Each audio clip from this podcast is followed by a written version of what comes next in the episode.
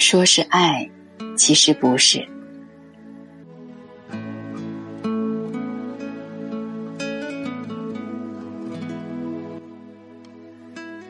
心理学上有一个概念，说在现代人的交往中，有一种行为叫做非爱行为。什么意思呢？就是以爱的名义，对最亲近的人进行非爱性掠夺。这种行为往往发生在夫妻之间、恋人之间、母子之间、父女之间，也就是世界上最亲近的人之间。夫妻之间、恋人之间，经常会出现这样的场面：一个对另一个说。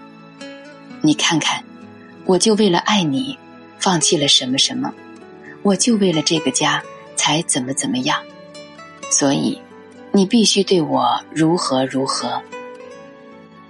不少母亲也经常会对孩子说：“你看看，自从生了你以后，我工作也落后了，人也变老变丑了，我一切都牺牲了，都是为了你。”你为什么不好好念书呢？所有这些，都可以称为非爱行为，因为它是一种以爱的名义所进行的强制性的控制，让他人按照自己的意愿去做。我曾经看到过一本写如何为人父母的书。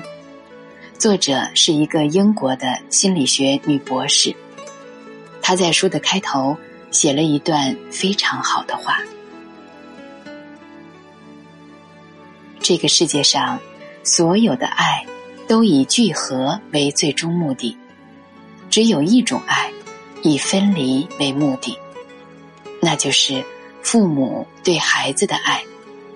父母真正成功的爱，就是让孩子。尽早作为一个独立的个体，从其生命中分离出去。这种分离越早，父母就越成功。从这个意义上来讲，距离和独立是一种对人格的尊重。这种尊重，即使在最亲近的人中间，也应该保持。